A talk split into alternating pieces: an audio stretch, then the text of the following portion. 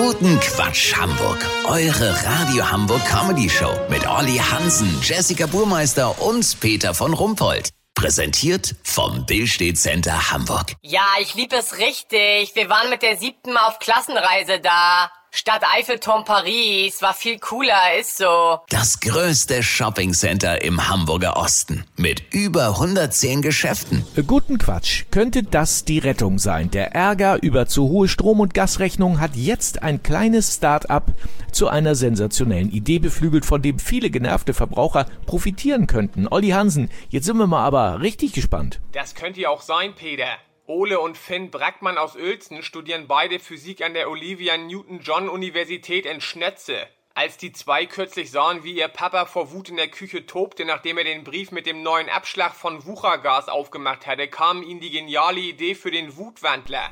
Den Wutwandler? Ganz genau. Die Idee ist simpel. Jeder lebende Mensch ist ja auch ein Kraftwerk. Immerhin schaffen wir knapp 40 Grad Körpertemperatur. Noch mehr Energie wird frei, wenn wir uns aufregen. Bis zu 20.000 Watt pro Ärger sind drin. Das wäre doch schade, wenn das einfach so verpufft. Der Wutwandler ist eine kleine Plexiglaskabine, in die der Wütende sich vor dem Ausbruch einschließt. Der Papa von Ole und Finn ist jetzt drin und macht gerade seine Stromrechnung auf. Was? So viel?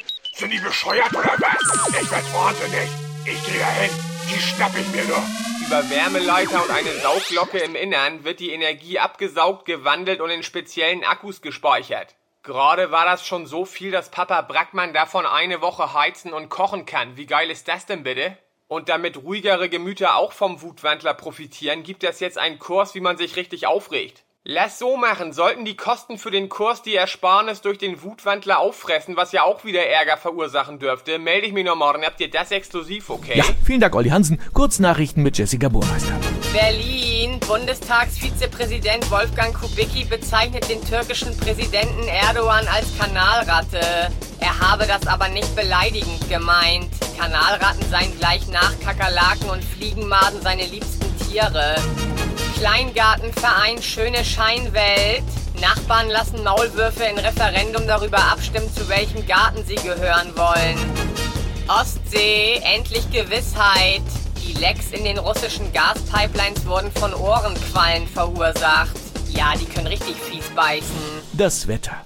Das Wetter wurde Ihnen präsentiert von Der Wutwandler von Brackmann wandelt Ärger in Energie. Das war's von uns. Wir hören uns morgen wieder. Bleiben Sie doof. Wir sind es schon.